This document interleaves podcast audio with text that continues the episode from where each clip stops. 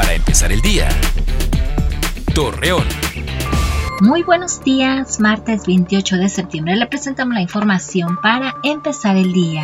Ciudadanos de la comarca lagunera indicaron que se sienten inseguros por los delitos de robo en sus diferentes modalidades que se presentan con frecuencia. Asimismo aseguraron que las autoridades no acuden al llamado de auxilio para la detención de los delincuentes. Ante las recomendaciones que se emiten para mitigar los riesgos de contraer el virus de COVID-19, Fernando Ríos, vocero de la Secretaría Secretaría de Salud en Durango informó que en este estado han aumentado los contagios de la enfermedad y los decesos.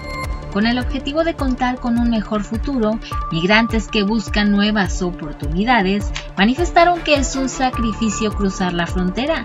Asimismo, también indicaron que en ocasiones son abandonados con su familia a su suerte. Blanca Estela Rocha, servidora de la Nación encargada del módulo de vacunación de la Facultad de Ciencias de la Salud de la Universidad Juárez del Estado de Durango en Palacio, de conocer que el próximo primero de octubre iniciará el registro para que menores de 12 a 17 años de edad puedan recibir la dosis de la vacuna contra el COVID-19 luego de que un hombre de 88 años de edad se desvaneciera dentro de un elevador de la Plaza Mayor de Torreón, paramédicos de la Cruz Roja acudieron al lugar y después de brindarle los primeros auxilios, anunciaron que lamentablemente ya no contaba con signos vitales. Acompáñenos con toda la información dos minutos antes de las 8 de la noche por Mega Noticias.